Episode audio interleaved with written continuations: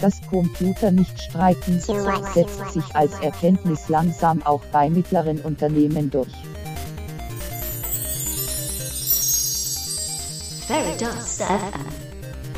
Live vom 34. Chaos Communication Kongress.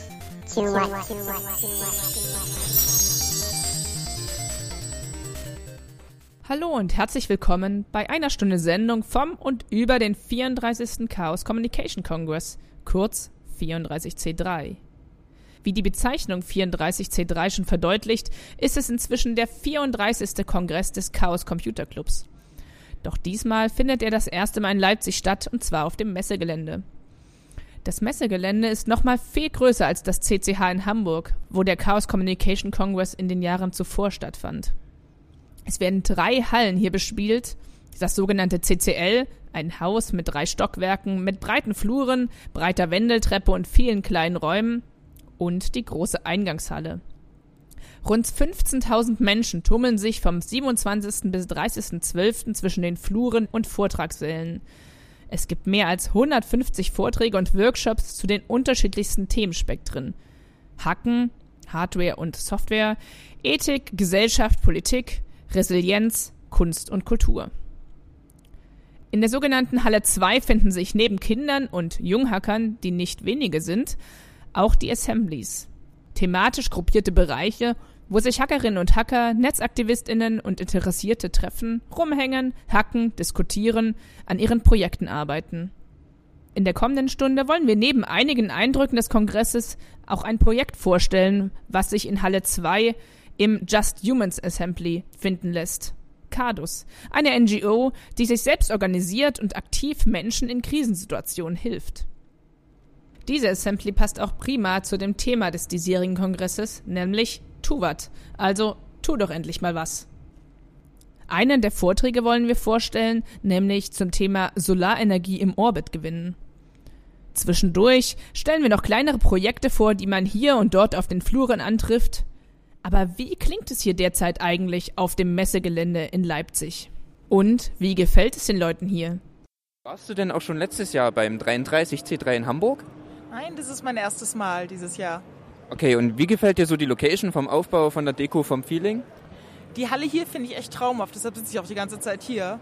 Der Rest ist halt nettes Messegelände. Letztes Jahr waren wir auch soweit schon da, auch mit eigener Assembly. Ähm, die Location ist durchaus schick, wenn auch ein bisschen sehr eng hier. Äh, Strom wäre aktuell jetzt gerade ganz nett, aber der wird sicherlich nochmal wiederkommen.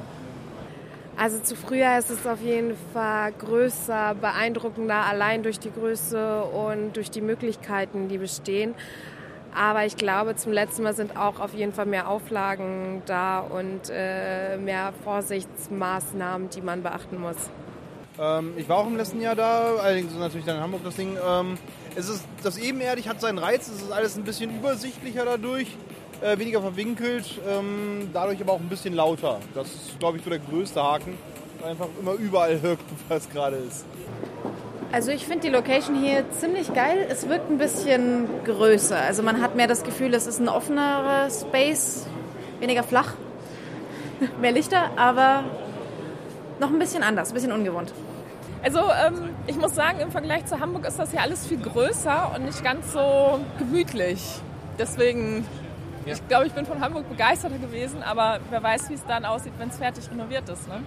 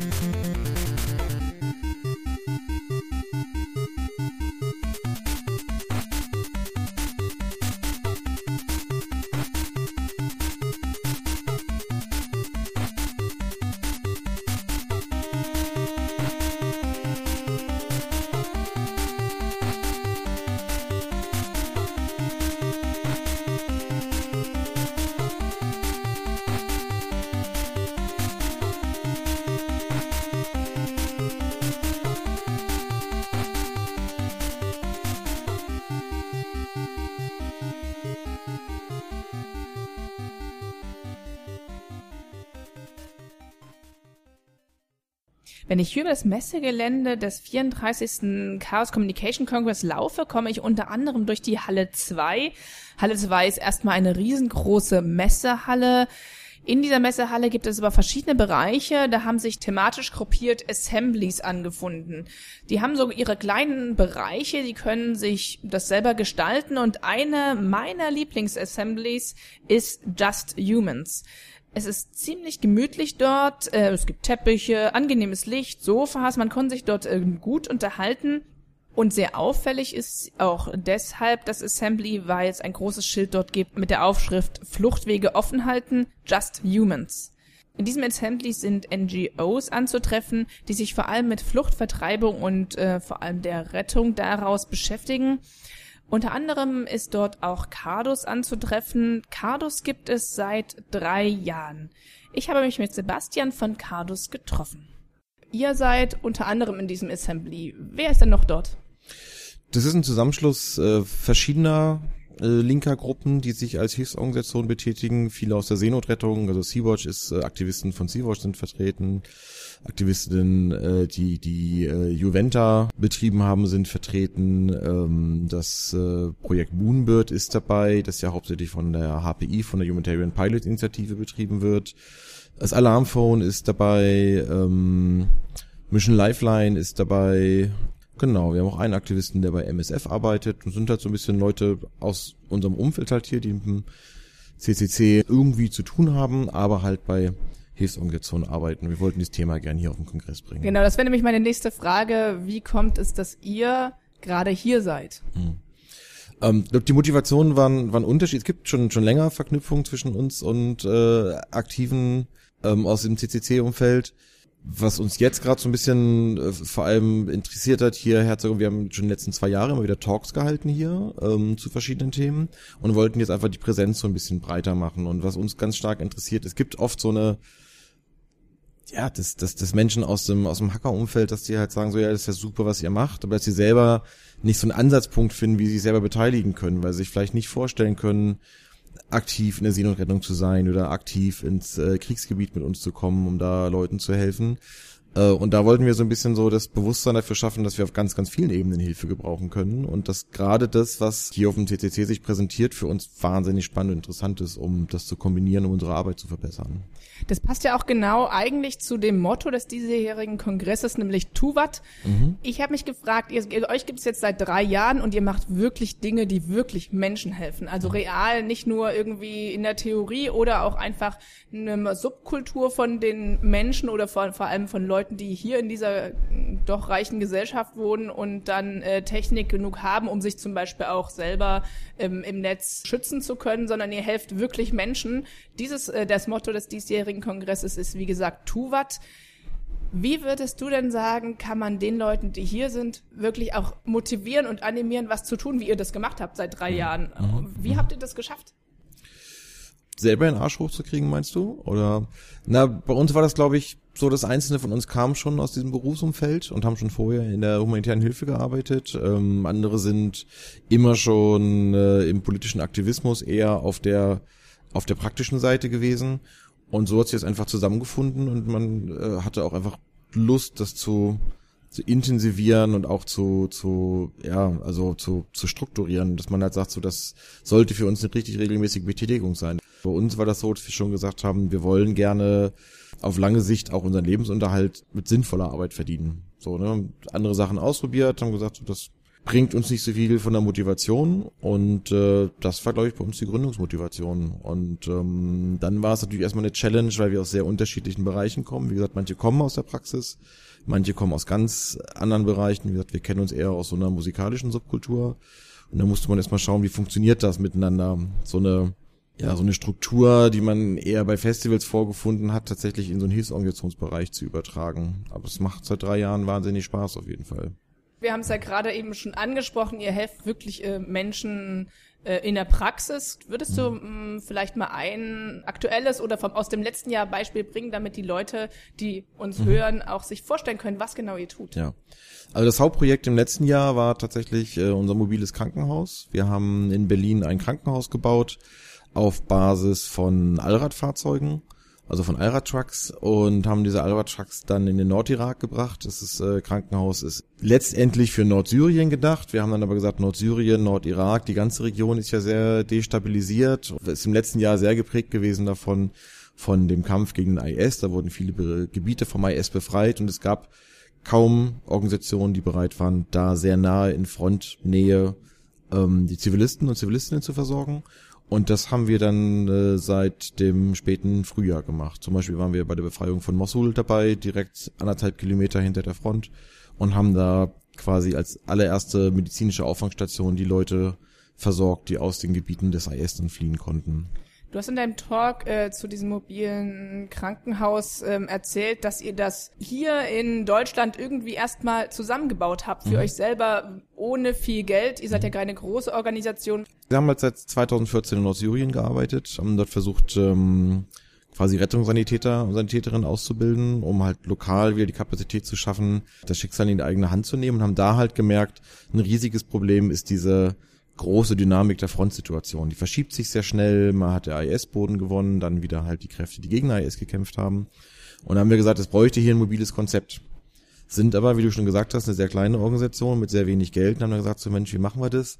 Und es hat sich dann einfach ergeben, dass wir einen Zugriff hatten auf ein ehemaliges THW-Fahrzeug, also ein Allrad-Truck mit einer relativ hohen Ladekapazität und dann gesagt haben, Mensch, wir müssten mal schauen, ob wir nicht ein sehr mobiles Konzept für kleines Geld zusammengebaut bekommen, haben eine Spendenkampagne gestartet, die lief am Anfang mäßig, aber zumindest so, dass wir starten konnten und hatten dann über den Jahreswechsel 2016, 2017 äh, kam ein bisschen mehr Geld rein, so dass wir im Endeffekt nachher mit zwei Trucks, zwei Trailern ähm, und einem Leitfahrzeug in die Region gehen konnten. Und wir haben uns da das Konzept selbst so zusammengestückelt, haben halt versucht, viele Sachen zu adaptieren, die wir eigentlich aus anderen Bereichen kennen. Also zum Beispiel, wie gesagt, auch so Festivals-Geschichten. Das heißt, wir haben sehr viele Plug-and-Play-Methoden entwickelt auf Basis von Flight Cases, die so in der humanitären Hilfe eigentlich noch keine Rolle gespielt haben und haben damit ein ganz fähiges Konzept auf die auf die Bahn gekriegt, sage ich mal.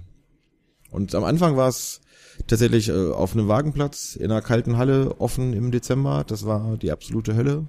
Aber es war da, wo wir einfach wirklich kostengünstig ähm, ohne Overhead arbeiten konnten. Und jetzt haben wir seit Februar 2017 eine eigene Werkstatt in Berlin. Also einen Space, wo wir dieses mobile Krankenhaus fertig gebaut haben. Das, was jetzt unser Crisis Response Makerspace wird.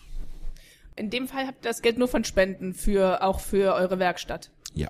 Ich kann mir das so vorstellen, dass es ja mehrere Probleme gibt. Einmal, hier gibt's große NGOs, die vermutlich Interesse haben, auch auf dem Spendenmarkt mitzuspielen, auch die Spenden zu bekommen. Dann gibt's politische Interessen, gesetzliche Interessen, wie man was wohin exportieren darf. Und es gibt die politische Situation vor Ort, wo vermutlich nicht alle Seiten der Kämpfenden das sehr toll finden. Wie mhm. kriegt ihr das gemanagt? Das frage ich mich auch die ganze Zeit. Es ist definitiv ein Stück weit Pain in the Ass. Wir haben zum Beispiel mit dem mobilen Krankenhaus fast zwei Monate an der türkisch-irakischen Grenze im Zoll gestanden. Das war, wie gesagt, absolut die Hölle und da war auch viel Learning by Doing. Ja, das lässt sich, oder ließ sich und lässt sich nur dadurch handeln, dass wir ein sehr buntes, heterogenes Team mit vielen verschiedenen Kompetenzen sind und man die versucht alle in einen Pot zu schmeißen. Aber ganz viel ist tatsächlich vom einen auf den anderen Tag ergeben sich immer wieder neue Aufgabenspektren, die zu erarbeiten sind. Und da kann man nur versuchen, die Motivation hochzuhalten und es ja irgendwie durchzuziehen. Wenn ihr eher so aus dem selbstorganisierten Kreis kommt, wie ist das denn, wenn ihr auf große NGOs trefft? Ist mhm. das, gibt's Spannungen? ich würde sagen, nicht unbedingt. Wir haben das jetzt natürlich, dass wir teilweise versuchen, in, in Kooperation zu gehen oder in sogenannte Subcontracts, ähm, um auch mal offizielle Gelder zu bekommen, um Medikamente kaufen zu können, weil sich gezeigt hat, dass wir den Betrieb des mobilen Krankenhauses nicht aus den Spenden finanzieren können. Dazu kommen einfach zu wenig Spenden rein. Da würde ich es nicht unbedingt Spannungen nennen. Es ist halt so, der Bereich, in dem wir arbeiten, die sogenannte First Line Response, das macht kaum jemand. Die Organisationen sind dazu nicht bereit. Das heißt, wir greifen den arbeitsmäßig jetzt nicht unbedingt was ab. Es ist ja leider so, dass auch im humanitären Kontext äh, da eine ziemliche Ellbogenmentalität besteht. Dem sind wir nicht so ausgesetzt. Ähm, schwierig ist es natürlich, wir haben eine ganz andere Kultur, so wie wir entstanden sind und müssen uns jetzt auf einmal mit diesem Antragswesen und dem Abrechnungswesen und ja, SOPs und da ist im letzten Jahr sehr viel passiert, ähm, wo klar war, wir müssen uns dem Stück weit anpassen, wenn wir denn, ja, wie gesagt, aus den Pötten Medikamente und Verbrauchsmaterialien bezahlen wollen. Aber ihr seid vermutlich nicht, hoffentlich nicht die einzigen mit eurem mobilen Truck, die da hinter der Kampflinie rumstehen. Na, doch schon. Also tatsächlich war das so, Mosul, selbst als noch über 200.000 Menschen eingekesselt waren, ähm, von den, von den, von den Koalitionskräften, ähm, und es tagtäglich unzählige Verletzte gab, war das trotzdem so, dass in der First Line Response außer uns noch eine weitere NGO und eine kleine Gruppe Freiwilliger gearbeitet hat. Und das hat sich bis zum Ende der Mosul-Offensive nicht großartig geändert. Jetzt war es so, wir sind äh, gerade in Anbar gewesen. Das ist die irakisch-syrische Grenzregion, so eines der letzten IS-Strongholds. Äh, da waren wir die einzige Hilfsorganisation. Also wenn wir hier in Deutschland die Nachrichten sehen, also gefühlt gibt man irgendwann auf, weil man nicht mehr weiß, auf welcher Seite man wie was verstehen soll und mhm. wer gegen was kämpft. Seid ihr da, wenn ihr auf dem Acker steht, anders informiert? Oder macht ihr einfach das, was anfällt, weil es muss den Menschen helfen? Also erstmal, ja, wir machen das, was anfällt. Das ist ja auch einfach auf Basis von internationalem humanitärem Recht ganz klar. Wir sind erstmal neutral und wer verletzt ist oder gerade ohne Hilfe sterben würde, hat erstmal, bekommt von uns erstmal Hilfe. Das ist ein Menschenrecht. Äh, ganz egal, was die Person vorher getan hat, richten sollen da andere. Es ist natürlich vor Ort wahnsinnig kompliziert. Da muss man äh, auch kein Blatt vor den Mund nehmen. Wir arbeiten nicht in IS-Gebieten, das könnten wir gar nicht dann wären wir sehr schnell Inhalt von äh, YouTube-Filmchen in orangen Overalls, das will niemand. Wir haben natürlich enge Kontakte on ground und sind den ganzen Tag am Informationen sammeln, wo ist was, wo könnte was passieren, wie verschieben sich Frontlinien. Da brauchst auch eine enge Zusammenarbeit dann mit den, ich sag mal, militärischen Kräften, die zumindest unseren neutralen Status akzeptieren, wie zum Beispiel im irakischen Militär, da gibt es einen regelmäßigen Austausch. Aber wir versuchen da mehr und mehr auch ja, diese professionelle Distanz definitiv aufrechtzuerhalten. Das ist schwierig, weil es ein sehr, ein sehr asymmetrischer Konflikt ist im Irak. Es gibt halt, wie gesagt, nicht eine Frontlinie und auf beiden Seiten Kombatanten, die eigentlich Genfer Konventionen und ähnliches akzeptieren, sondern es ist, wie gesagt, ähm, ein Krieg, wo auf einer Seite eine Terrormiliz steht, die auf alles scheißt, was sich eigentlich in den letzten 150 Jahren am humanitären Menschenrecht entwickelt hat. Und wie viele seid ihr im Irak direkt gewesen? Das war unterschiedlich je nach Aufgabenlage. In Mosul waren unsere Teams immer so um die zehn Leute, also ein kleiner technischer Part und ein größerer medizinischer Part. Ähm, Im Anbar war das Team jetzt kleiner. Ähm, wir werden hoffentlich ab Februar wieder in der Region äh, aktiv sein. Gibt da so eine Idee, ähm, zerstörte Krankenhäuser wieder aufzubauen. Da wird das technische Team größer sein. Das adaptieren wir je nach, ja, ich sag mal, Auftragslage äh, und aber auch tatsächlich äh, je nach Finanzlage, muss man leider sagen, weil ja, Personal vor Ort in Einsatz zu bringen, ist tatsächlich wahnsinnig teuer.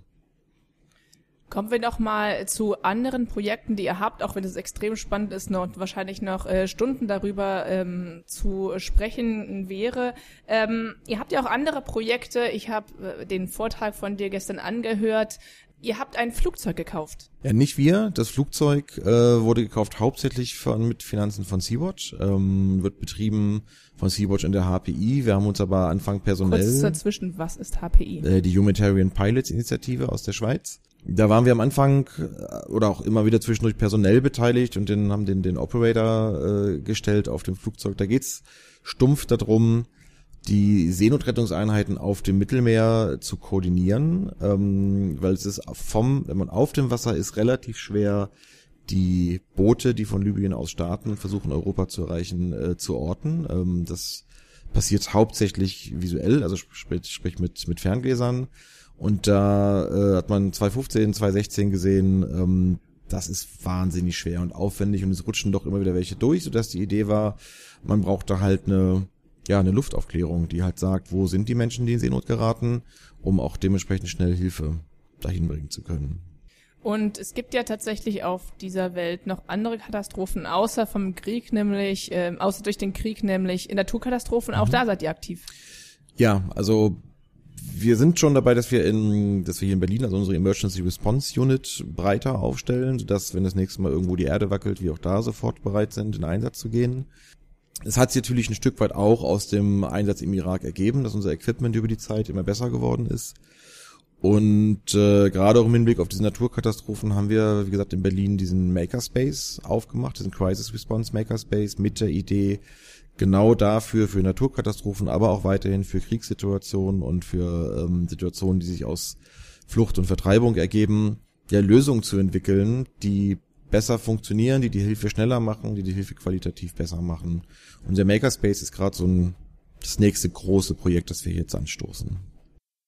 Im Makerspace sollen weiter selbst organisiert und mit den Mitteln, die frei verfügbar sind, Dinge entwickelt werden, die wirklich Menschen helfen können. Menschen in Kriegsgebieten oder auch in Gebieten von Naturkatastrophen. Zum Beispiel sollen Gerätschaften entwickelt werden, die mit billigsten Mitteln wie Luftpumpen äh, und Schläuchen Menschen wiederbeleben können ohne dass Tausende von Euro dafür für Gerätschaften ausgegeben werden, die auch noch mit bestimmten Lizenzen belegt sind oder Ausfuhrkontrollen etc. Und diese Tausende von Euro können eh Menschen meist in Krisensituationen nicht leisten. Wer auch wie die Menschen vom 34. Chaos Communication Congress innerlich den Hut vor diesen Menschen von Cardus zieht, kann sich gern im Netz weiter über sie informieren und findet dort selbstverständlich auch äh, Spendenadressen. Und jeder und jede kann zum entstehenden Makerspace kommen und die Gelegenheit nutzen, um im humanistischen Bereich aktiv zu werden.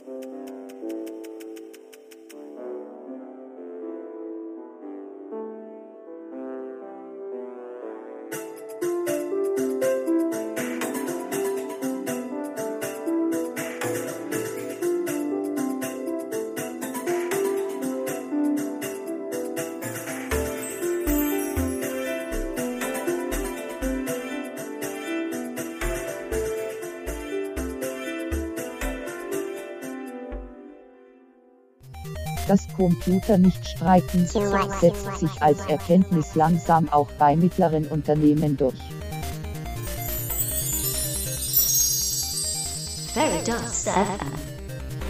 Live vom 34. Chaos Communication Kongress.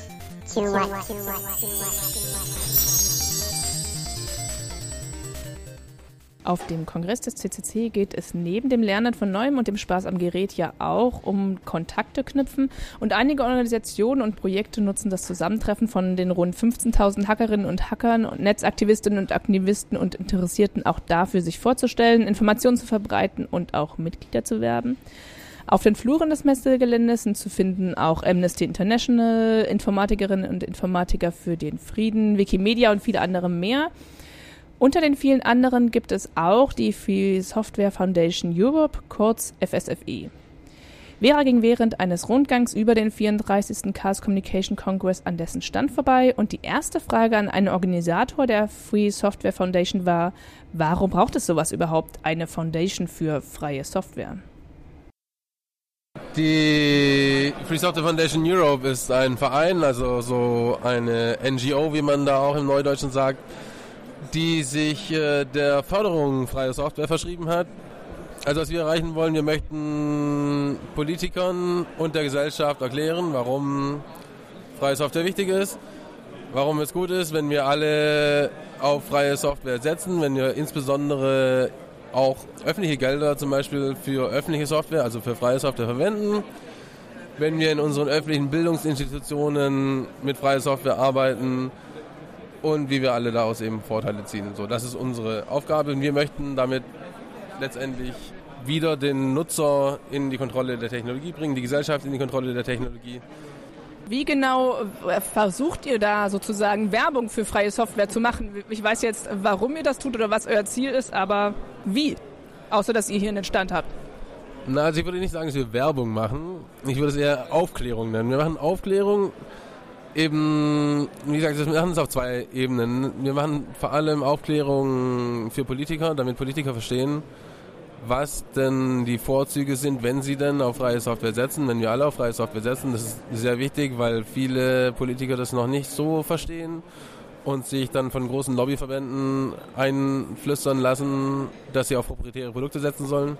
Die wollen wir aufklären. Wir möchten aber auch die Gesellschaft aufklären, damit auch andere, damit jeder, auch die Gesellschaft versteht, warum wir das tun. Wir haben zum Beispiel hier eine aktuelle Kampagne, man sieht es jetzt natürlich nicht, aber ich habe hier einen Aufkleber in der Hand von unserer aktuellen Kampagne, die heißt eben Public Money, Public Code, also öffentliches Geld, öffentliche Software. Und äh, da erklären wir zum Beispiel, wir fordern eben, wenn immer der Staat Steuergelder, also öffentliche Gelder verwendet, um Software zu entwickeln, dann soll diese entwickelte Software auch äh, unter einer freien Lizenz veröffentlicht werden. Und dazu haben wir ein Video gemacht und äh, einen offenen Brief geschrieben und den kann man unterzeichnen, diesen offenen Brief. Die Homepage, die heißt publiccode.eu und da haben wir zum Beispiel ganz, ganz viel Feedback bekommen. Das sind eben Sachen, das verstehen die Leute so schon mal intuitiv ein bisschen. Okay, ja, irgendwie öffentliche Gelder, ja, das sollte irgendwie auch der Öffentlichkeit gehören, da, ist, da steckt was drin. Und wenn sie dann das Video sehen und so, dann äh, haben wir sehr, sehr viel positives Feedback bekommen wenn wir äh, uns die äh, Entwicklung der letzten Jahre anschauen, ist es ja schon so, dass immer mehr Leute zumindest Endgeräte haben, ob es nun einfach Telefone sind oder irgendwelche Spielzeuge zu Hause.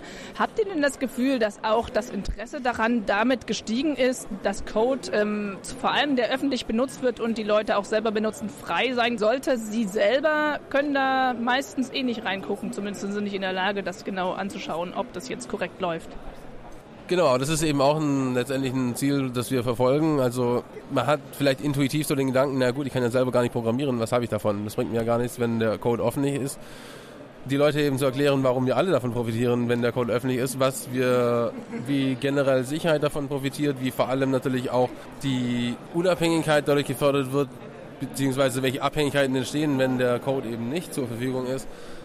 Und dass diese Charakteristiken einfach allgemeingültig sind und dann und wie ich eben selber davon profitieren kann. Selbst wenn ich keinen einzigen Zeile Code äh, je in meinem Leben lese oder verstehe, kann ich dennoch davon profitieren, dass der Code öffentlich ist, weil es andere können. Das ist das Entscheidende. Erstmal scheint ja, wie du auch gesagt hast, das äh, ziemlich logisch, dass ähm, öffentliches Geld auch wirklich für öffentliche Software ausgegeben werden sollte, die eben quasi eigentlich jedem gehört, jeder benutzen kann und jeder reingucken kann. Aber nehmen wir mal noch eins raus aus den vielen Punkten, die du genannt hast, nämlich die Sicherheit. Warum würdet ihr sagen, ähm, fördert das denn die Sicherheit, dass der Code, weil der Code offen liegt? Also man dazu muss natürlich sagen, ganz so leicht ist es leider nicht, dass man sagen kann, okay, wenn der Code offen ist, dann ist es auch einfach sicher. Sichere Software per se gibt es nicht. Man kann immer nur die Sicherheit erhöhen. Und man erhöht natürlich die Sicherheit, oder natürlich, also man erhöht die Sicherheit, das ist, klingt ein bisschen unintuitiv, aber man erhöht die Sicherheit dadurch, dass man den Code zur Verfügung stellt. Ganz einfach dadurch, weil andere Leute reinschauen können. Oder man muss vielleicht andersrum aufgreifen, wenn ich den Code nicht sehen kann, dann besteht die Möglichkeit, dass in diesem Code sich eine Hintertür befindet oder irgendein Teil dieses Codes, dass dort Operationen ausgeführt werden, die ich nicht möchte, dass zum Beispiel meine Daten abgesaugt werden dass die NSA reinschaut. Das macht mein System unsicher. Wenn ich jetzt den Code aber öffentlich habe, dann ist diese Gefahr sehr, sehr, sehr gering, dass solche Art von Hintertüren eingebaut sind. Und dadurch steigt die allgemeine Sicherheit dieses Produktes. Wer mehr über die Free Software Foundation Europe erfahren möchte, warum es mehr freie Software geben sollte und äh, wie mehr freie Software genutzt werden sollte, Können alle Interessierte nachlesen unter fsfe.org.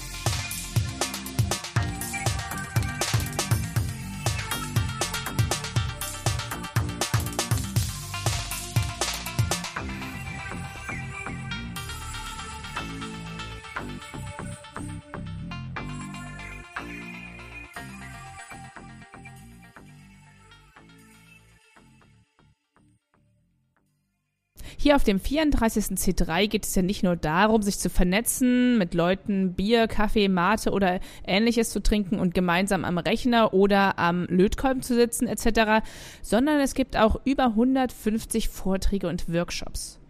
Über einen der Vorträge möchte ich mich jetzt mit der Referentin und Weltraumingenieurin Anja unterhalten. Zum Thema Saving the World with Space Solar Power. Es geht also darum, einen alternativen Ansatz zur Solarenergiegewinnung im Weltraum vorzustellen. Das Thema ist tatsächlich ein Diskussionsthema in wissenschaftlichen Kreisen. Daher erst einmal die Frage, was genau müssen wir uns darunter vorstellen und vor allem, wozu das Ganze? Die Sonnenenergie bereits im Weltraum abzufangen oder im, im Orbit, wie wir das sagen, ähm, hat durchaus äh, Vorteile gegenüber der terrestrischen ähm, Solarenergie.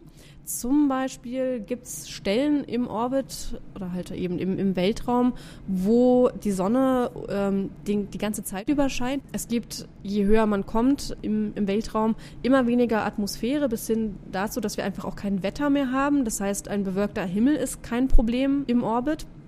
Dann haben wir unglaublich viel Platz im Orbit, im Space, was halt dazu führt, dass man auch sehr große Arrays, sehr, sehr große ähm, Anlagen bauen kann. Wir brauchen also keine weiteren äh, Flughäfen mehr mit ähm, Solarzellen vollzustellen oder Felder zu kaufen oder die Sahara zu bestücken. Also wir, brauchen, wir, wir nehmen einfach keinen Platz auf der Erde in Anspruch, um im Weltraum ähm, Solarenergie zu gewinnen. Aber um sich das, bevor wir auf weitere Vor- oder auch Nachteile zu sprechen kommen, nochmal kurz zur Vorstellungskraft. Es ist schon so, dass der Plan ist, diese Solarzellen, die wir sonst irgendwie in der Pampa sehen auf dem Feld, einfach über uns äh, im Orbit fliegen sollen. Genau.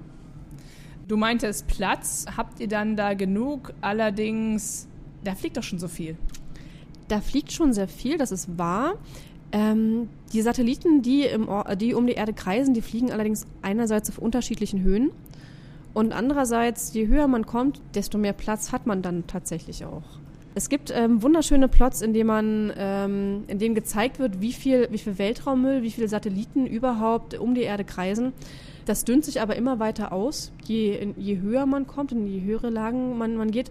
Und man darf nicht vergessen, dass dann auch trotzdem zwischen den Satelliten, auch wenn es sehr viele sind, sehr viel Platz ist. Das heißt, die Solarzellen sollen auf anderen Ebenen fliegen, wie die Satelliten oder die ISS. Die internationale Raumstation ISS, die fliegt auf einer Höhe von etwa 400 Kilometern. Ähm, für alle mir bisher bekannten ähm, Vorschläge und Konzepte für ähm, Space Solar Power wird der geostationäre Orbit vorgeschlagen. Der geostationäre Orbit befindet sich an einer Höhe von etwa 36.000 Kilometern im Vergleich zu 400 Kilometern, also ziemlich weit weg. Der Vorteil von dem geostationären Orbit ist jedoch, dass sich ähm, Satelliten, die im, im, Geo, wie wir das kurz ähm, in der Raumfahrtbranche nennen, fliegen, die, die fliegen genauso schnell um die Erde, wie die Erde es braucht, um sich selber zu drehen. Das heißt, von der Erde aus gesehen befinden sich diese Satelliten immer an derselben Stelle im Himmel.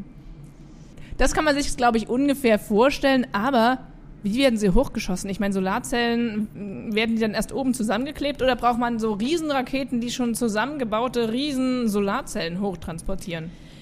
Die bisher vorgestellten Konzepte, die haben eine, eine Größe, das muss man, das ist relativ schwer vorstellbar, wie, wie ich finde. Wir reden da von, von Strukturen, die mehrere Kilometer groß sind von einer von einem Solarfeld mit mit Kantenlängen von mehreren Kilometern das kann man nicht am Stück hochschießen. Also um solche, solche Strukturen zu realisieren, sind definitiv mehrere Raketenstarts notwendig.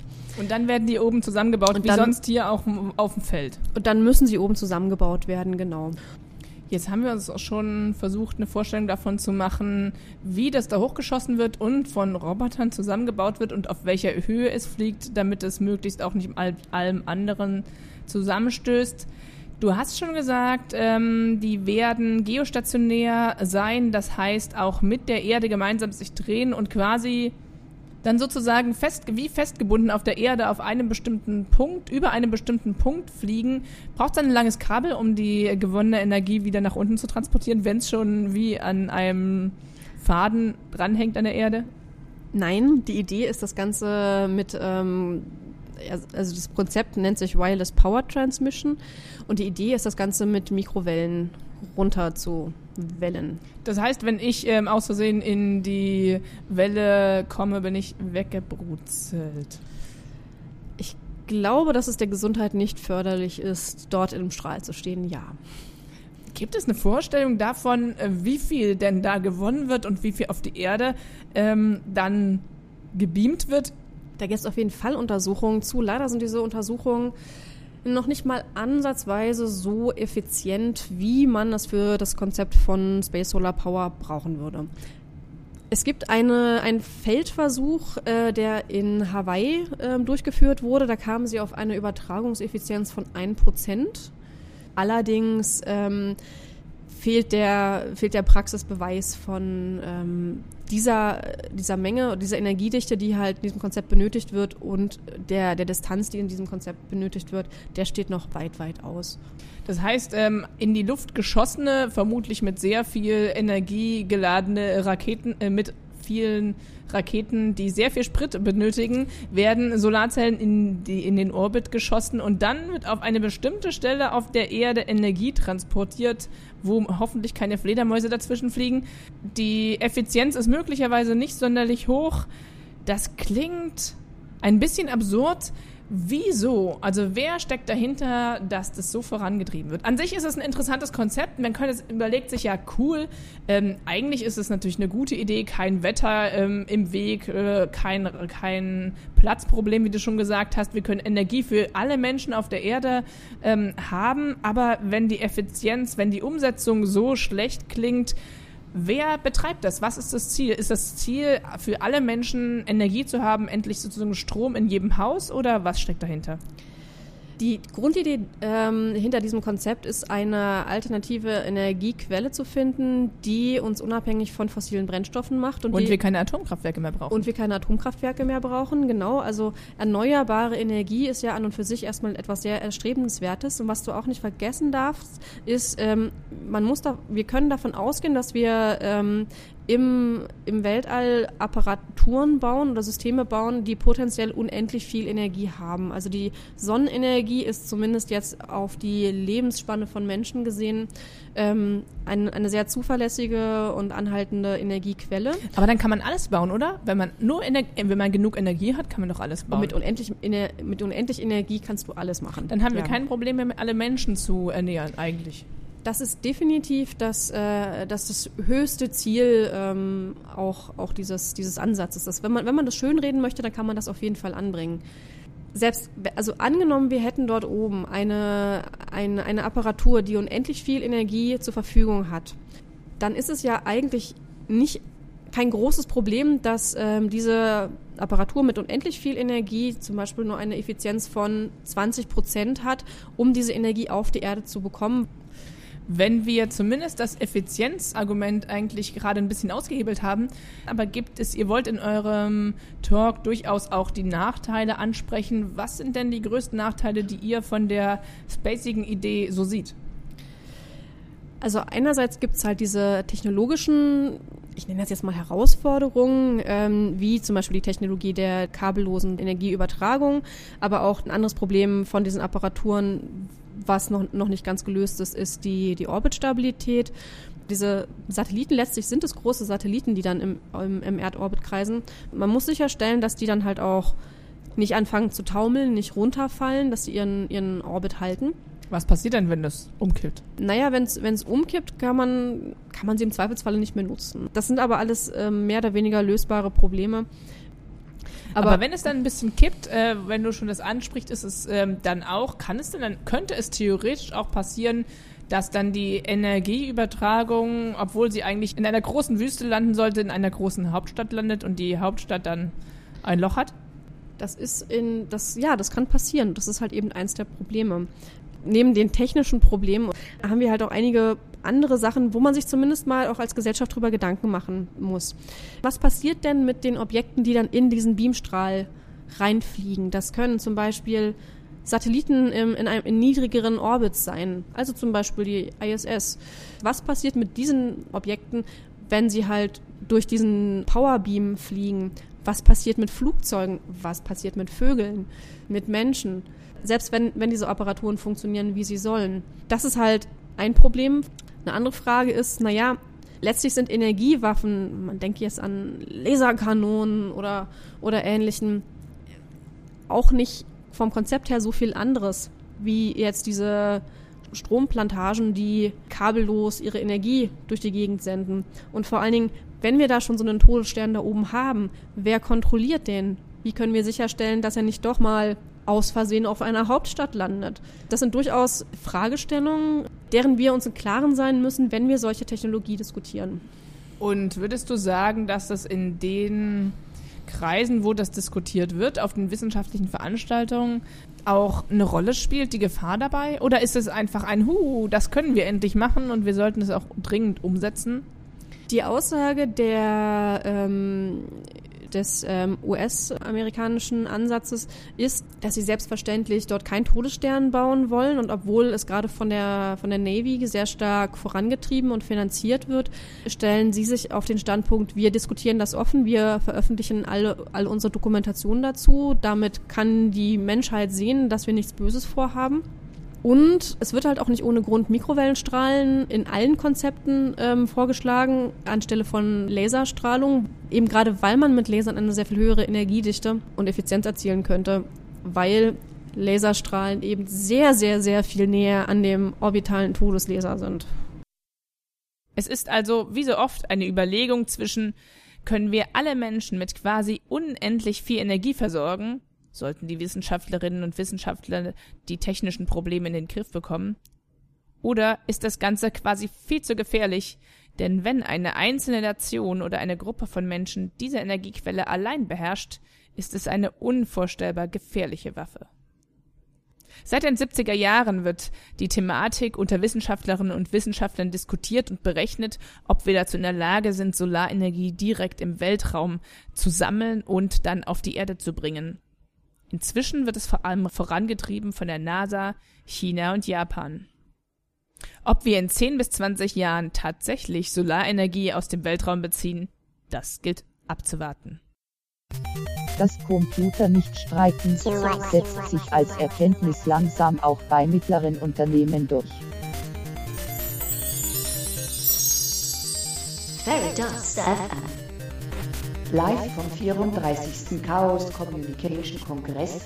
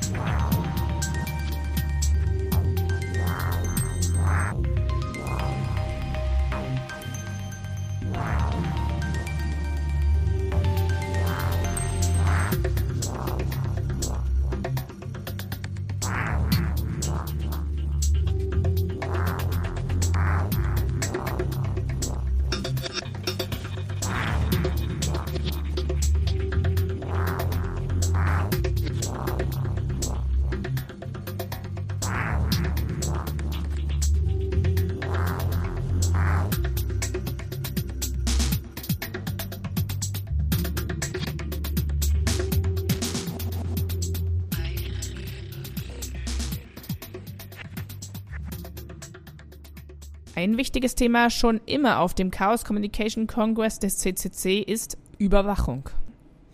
Eine NGO, die mit dem CCC fest assoziiert ist, ist Digital Courage, ehemals Philbut. Auch sie haben einen Stand auf dem Kongress in Halle 2. Digital Courage versucht Überwachung im Netz und auch Überwachung auf der Straße ins Bewusstsein aller in der Gesellschaft zu bringen und auch den Hackern und Hackerinnen klarzumachen, dass es wichtig ist, gegen Überwachung aktiv zu werden. Renat Hangens von Digital Courage. Jo, ähm, tatsächlich ist es so, dass selbst äh, wenn du dich nicht mehr im Netz bewegst, sondern äh, in der Realität wirst du natürlich trotzdem über ein Netz dann äh, identifiziert, ähm, du wirst analysiert, es gibt Gesichtsscans mittlerweile auf kon äh, kommerzieller Ebene äh, um zu erkennen, äh, ähm, soziodemografische Daten. Bist du, wie alt bist du, äh, Geschlecht, äh, bist du guter Laune, äh, wie bist du gekleidet und was weiß ich.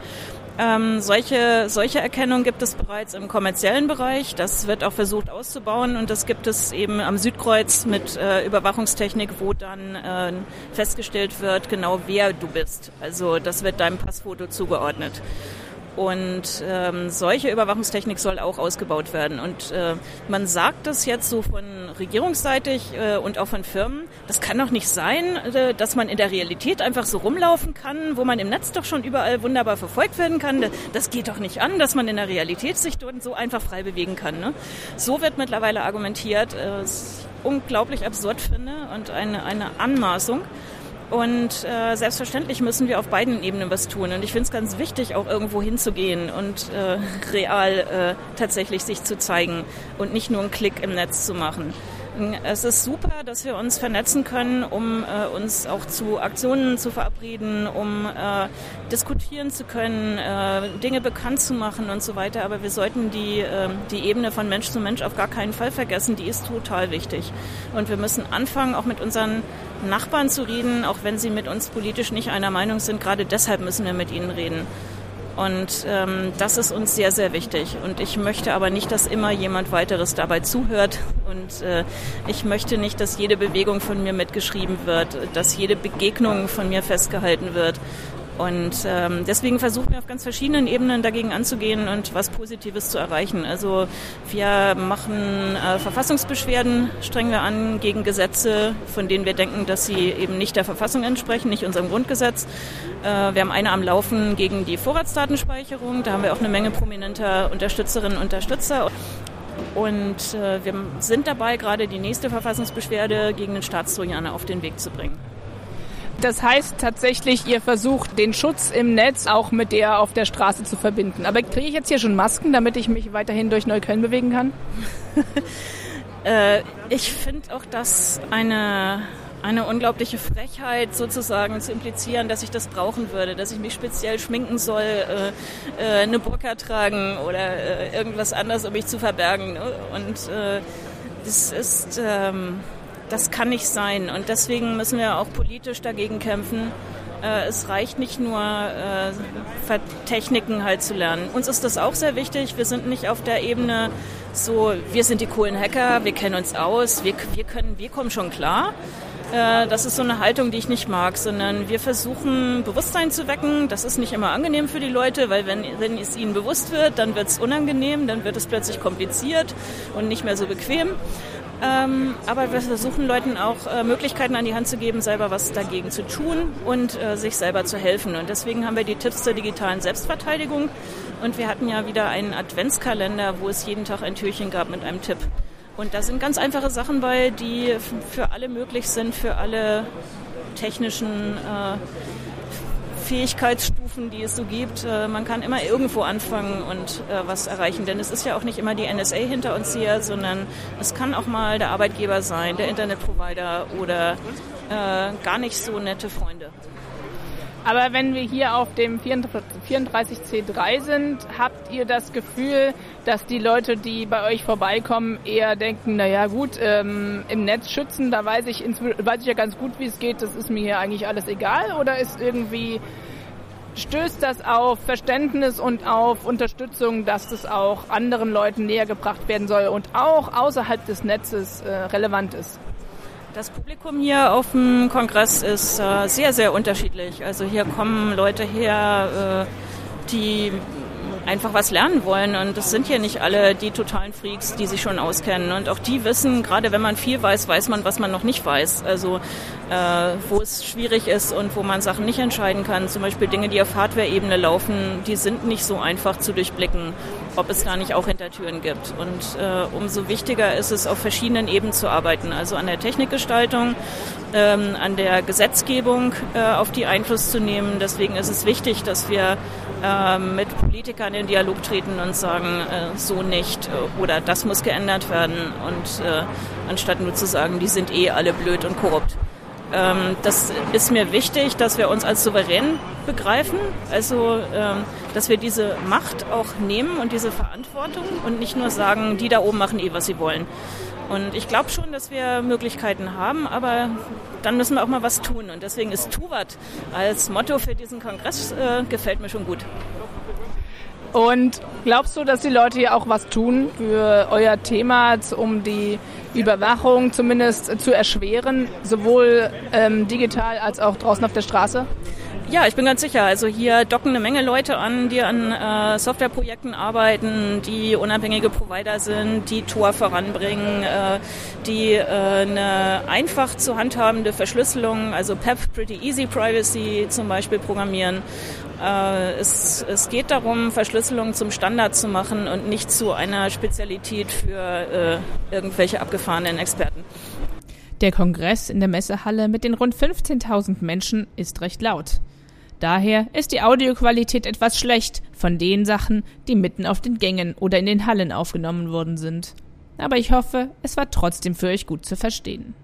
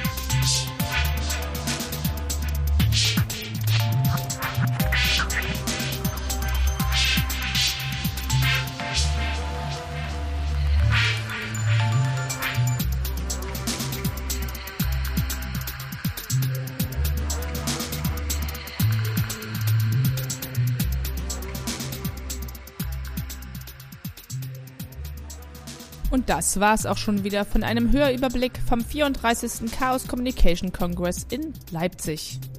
Wer nicht selbst in Leipzig ist, kann sich Vorträge per Stream anhören. Diese sind zu finden unter media.ccc.de. Ansonsten werden die freien Radios in der nächsten Zeit immer mal wieder verschiedene Themen aufbringen, die auf dem Kongress thematisiert worden sind. Und bis dahin, nimm dir doch ein wenig das diesjährige Kongressmotto zu Herzen und tu was.